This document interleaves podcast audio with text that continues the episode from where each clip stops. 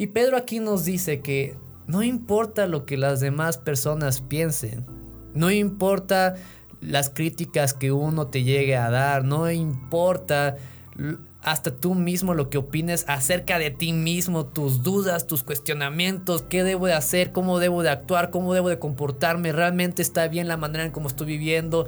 No importa eso, lo que importa es tu relación con Dios. Hola a todos, bienvenidos eh, de nuevo a este podcast de Misión de Gracia y Avivamiento. Mi nombre es Tom, me da mucho gusto tenerlos de vuelta. Eh, para nosotros significa mucho que elijan unos minutos o que aparten unos minutos de su ocupado día para escucharnos. Eh, de antemano, gracias. Y pues bueno, hoy, hoy tenemos un invitado muy especial, ya han escuchado de él y cada que viene a compartir aquí con nosotros, eh, comparte cosas que en lo personal a mí me ayudan muchísimo en el día a día para compartir con mis amigos, para muchas otras cosas eh, y estoy seguro que hoy no va a ser la excepción. Entonces, por favor, recibamos ahí donde están ustedes con un fuerte aplauso al pastor Samuel Díaz. Hola gente, espero que estén súper bien. Me da mucho gusto estar nuevamente aquí con ustedes en una nueva sesión de Misión de Gracia Avivamiento Podcast.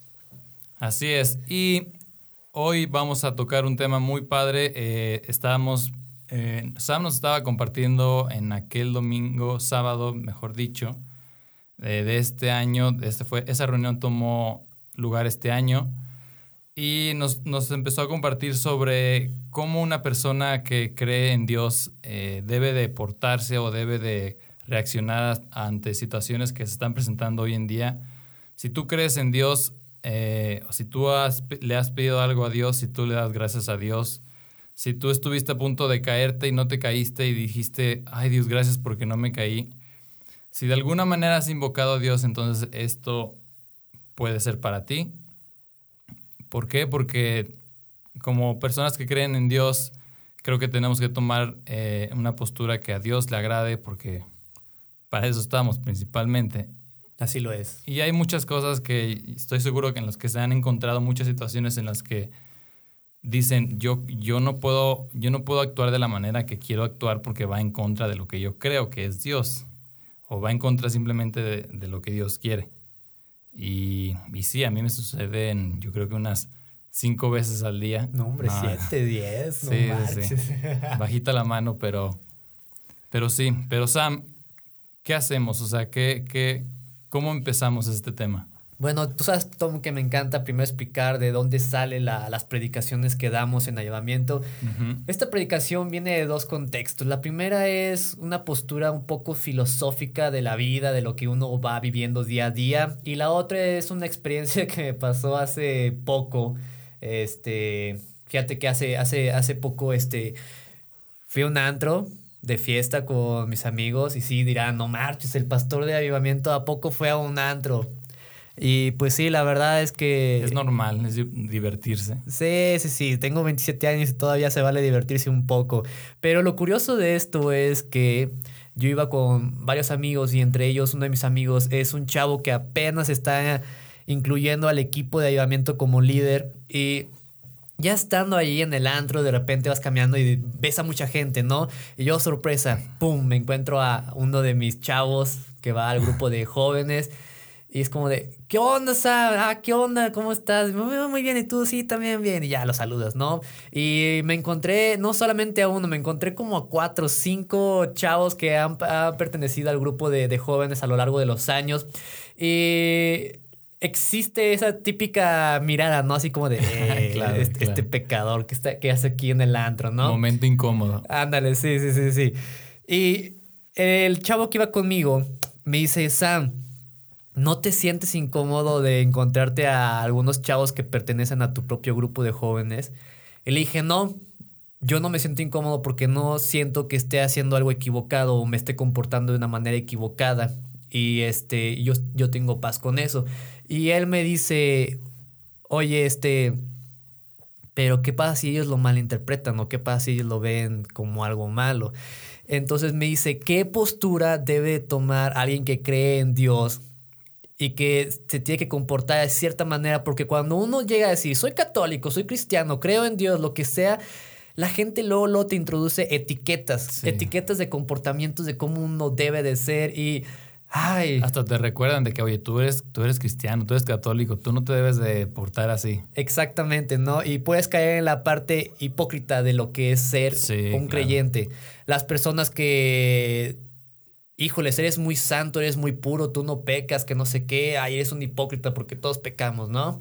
Pero si eres una persona que le gusta la fiesta, salir de parranda con los amigos, pasarla bien, ay, no, marche, vean al, que cree en Dios, que debe de comportarse de una manera correcta, ahí todo enfiestado y todo vuelto loco. Entonces la pregunta es, oye, entonces, ¿cómo debo de comportarme que de cierta manera sea agradable ante los ojos de Dios, pero al mismo tiempo pueda hacer luz en la vida de otra persona y no seas un fanático de que, ay, no, yo soy un santo, porque pues obviamente sabemos que no existen santos en la tierra, ¿verdad? Claro. Todos somos pecadores y la gracia de Dios es lo único que nos rescata, y la misericordia principalmente. Bueno, ese fue un ejemplo, ¿no? De lo que pasó. Y la otra es que muchas veces como creyentes, lo que uno busca a través de conocer a Dios es lograr tener los pies bien plantados en la tierra, tener convicciones tan fuertes que el mundo no te pueda sacudir, las personas no te puedan sacudir, las circunstancias de la vida no te puedan sacudir, pero ¿Qué pasa si tú tienes los pies bien plantados en la tierra, pero de repente la tierra tiembla? La tierra decide temblar y te encuentras en momentos en que no sabes cómo debes de comportarte, no sabes cómo debes de ser luz para la vida de otras personas, no sabes qué es lo que Dios está obrando en tu vida y tus convicciones tiemblan porque Dios decidió que tú temblaras. Entonces, esa es la pregunta. Actualmente, ¿cómo debo de comportarme? En lo que se está viviendo en el 2020? Miren, siendo sinceros, yo, yo si estuviera en la situación de Sam que nos platicó ahorita sobre el antro y así, yo la verdad sí me sentiría incómodo.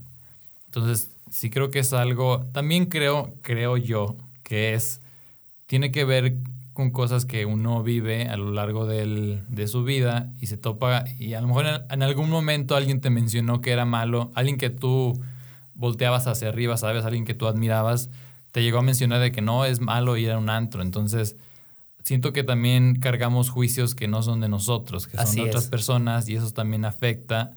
Y ante todo, creo que tenemos que tomar una postura de qué creer. Si, si yo creo en Dios, cómo debo de portarme. Pero pues vamos a darle. Y sobre todo, Tom, uh, hablamos de ideologías, hablamos de cosas que se van introduciendo en el ser humano. En la antigüedad, si nos ponemos a ver un poco la historia de la humanidad, a través de las guerras ah, se metía la influencia muy a fuerza, ¿no? Por ejemplo, tenemos un ejemplo aquí en México, la, iglesia católica, la, iglesia como, como tal así nos conquistaron, nos metieron una ideología muy, muy, muy a fuerzas, ¿no? Y esa fue la manera en cómo revolucionamos o cambiamos nuestra manera de pensar y de actuar.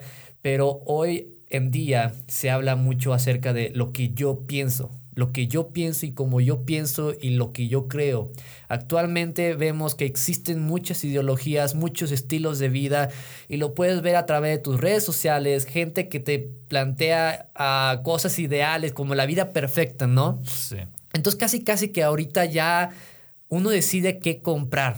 Yo compro el cuento de fulanito, los famosos influencers y cómo la influencia va más allá. Aún incluso la iglesia actualmente ya se, se, ve como, como un estilo, ¿no? Como una, una manera de vivir y... Un club social. Ándale, exactamente, como un club social. Pero lo impresionante es que actualmente la iglesia ha estado perdiendo muchos seguidores, no nada más como cristianos, sino como católicos y cualquier religión. Acuérdense que nosotros no hablamos de religión, pero hoy quiero hablar de religión porque es como la esta ideología que les hablo la iglesia ha perdido muchos seguidores. ¿Por qué? Porque los jóvenes ya tienen un libertinaje impresionante y ya uno no puede tener la postura de, oye, estás equivocado, porque ¿de dónde sacas que una persona está mal? ¿O cómo le puedes decir a una persona cómo debe de vivir, no? ¿Cómo lo enjuicias? Exactamente. Entonces aquí nos vemos atrapados porque dices, caray, como iglesia, ¿cómo debo de comportarme? ¿Debo de seguir siendo la iglesia conservadora de siglos y años que lleva siendo la iglesia? ¿O debo de actualizar? Pero si me actualizo me estoy adaptando al mundo. Y son muchas cuestiones que para una persona que no es creyente es como, oye, Primero entiéndete a ti mismo y luego me dices a mí realmente Sí, de qué claro. trata, ¿no? Yo no te puedo hablar de algo que no entiendo, yo no te puedo compartir algo que yo no viva, no puedo enseñarte algo que hasta a mí me hace dudar de repente. Uno busca, y créame, busca darle respuestas a la vida. Y si uno como creyente titubea y duda de sí mismo, las personas no te van a creer realmente. No es posible que haya personas que se crean más las cosas que ellos hacen o dicen o la manera en cómo actúan, más que uno que realmente tiene a Dios en su vida. Entonces aquí te- unas posturas bien, bien complicadas y quiero ir a la segunda carta de Pedro. Sí, aquí Pedro en el capítulo 3 habla acerca de los últimos tiempos. Chan, chan, chan. Cuando se habla de los últimos tiempos piensan que son temas como apocalípticos, ¿no? Pero nada, no se espanten, no quiero hablar de nada así como de fin del, del, del mundo. Pero él habla de la postura que uno debe de tomar actualmente, ¿no? Sea la creencia que tú tengas, sea lo que sea que tú creas, siempre va a haber ataque. Y esa manera de atacarte siempre va a ser el cuestionamiento. Te van a preguntar, oye, ¿y por qué crees en esto? ¿Por qué Dios es malo? ¿Por qué Dios permite esto? ¿Tú por qué si eres este, creyente? ¿Qué dice la Biblia acerca de, no sé, las drogas, la marihuana, el sexo? Siempre va a haber ataques a través de un cuestionamiento. Te van a cuestionar la manera en cómo tú vives, la manera en que tú crees y ves las cosas. Y esas preguntas muchas veces te pueden hacer titubear, te pueden sacarte, desequilibrarte y eso es gacho. Y te las van a hacer y, y algún día alguien va a llegar a, tu vida y te va a preguntar, ¿por qué crees en Dios? ¿Por qué? Y las típicas preguntas de por qué si Dios es tan bueno, que por qué hay hambre en no sé qué país y siempre van a haber ese tipo de preguntas, pero ante toda situación hay un pues hay una reacción, eh, hay una manera en la que puedes reaccionar y todo eso está en un manual que se llama la Biblia. Exactamente, porque muchas veces cuando te hacen una pregunta para atacar, crees que la mejor manera de responder es con otra pregunta, cuestionarle su manera de vivir o dar respuestas directas, pero hay veces que en la vida no existen respuestas directas. Hay veces que en la vida la única manera de dar ejemplo o de dar a conocer algo es a través de cómo tú vives. Y es ahí la gran respuesta de cómo uno debe de actuar en la actualidad. Pedro en esta carta te dice, va a haber, va a venir, sí, el fin de, lo- de los tiempos, sí, todo el mundo lo sabemos que va a venir lo- el fin de los tiempos. Y va a ser feo y todo el mundo ya sabe que va a ser una catástrofe. Sí, así que no se espanten, de todos, todos en algún momento vamos a llegar a morir, ¿no?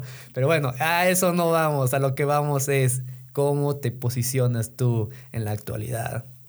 Como dijo Tom, existe un manual que se llama la Biblia, que te dice neta paso por paso por paso y te puede dar 500 ejemplos de un mismo paso de cómo uno debe de vivir. La única manera de conocer esto es que te aventures a conocer la palabra, que no te voy a mentir, es algo muy divertido ya cuando le agarra su sabor, ¿no? Y Pedro aquí nos dice que no importa lo que las demás personas piensen, no importa las críticas que uno te llegue a dar, no importa hasta tú mismo lo que opines acerca de ti mismo, tus dudas, tus cuestionamientos, qué debo de hacer, cómo debo de actuar, cómo debo de comportarme, realmente está bien la manera en cómo estoy viviendo. No importa eso, lo que importa es tu relación con Dios. Eso es lo que importa. ¿Cómo dice eh, textualmente el versículo que estás compartiéndonos? Ah, déjame lo busco. Ok, dice así. Ya que todo será destruido, ¿no deberían vivir ustedes como Dios manda, siguiendo una conducta intachable y esperando ansiosamente la venida del día de Dios? Esta pregunta a mí neta me sacó de onda, porque uno podrá decir, bueno, entonces, ¿qué? ¿Qué, qué es lo que debo de hacer? ¿Qué, qué, ¿Cómo debo de comportarme? Entonces, ¿cómo debo de realmente manifestar lo que es mi relación con Dios? Pues muy simple, recuerda que tu papel como creyente es alabar a Dios. Con todos tus pensamientos, con todas tus acciones, con todos tus planes, con todos tus sueños, con todos tus sufrimientos, con todos tus miedos, con todas tus frustraciones.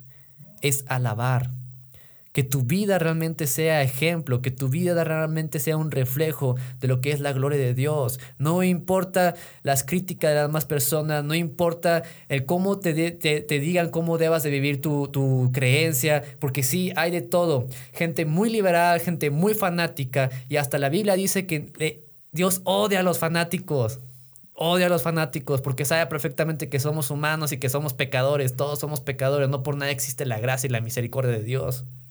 Dios lo que quiere es tener una relación contigo, es lo único que le importa. Entonces, ¿cómo te debes de posicionar hoy en día en el actual mundo que está cambiando y cambiando y cambiando constantemente, así de simple, posicionate en tu relación con Dios. Cuestiona tu relación con Dios. Cuestiónate más bien cómo te estás relacionando con Él, qué tanto estás aprendiendo de Él, qué tanto estás creciendo en su amor, en su conocimiento, en su palabra. Qué tanto lo estás involucrando también en tu vida, en tu día a día también, ¿no?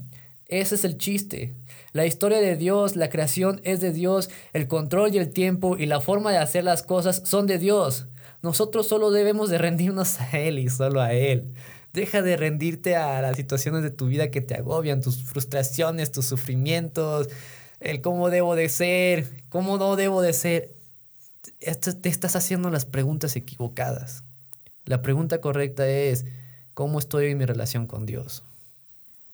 Sam, vamos a terminar este pequeño programa, eh, pero sí quiero dejar algo claro. Si a ustedes no les ha quedado totalmente claro este tema, eh, yo tengo una pregunta, Sam. Imagínate que yo soy una persona, o cualquier persona allá afuera, eh, que tiene hábitos, o vamos a poner que soy yo, para, para, no quemar a nadie. Imagínate que yo tengo hábitos que les, les escondo, por ejemplo, a mis papás, hábitos que yo sé que no tienen nada de malo, a lo mejor me gusta tomar cerveza o tengo algún tatuaje en, algún lado.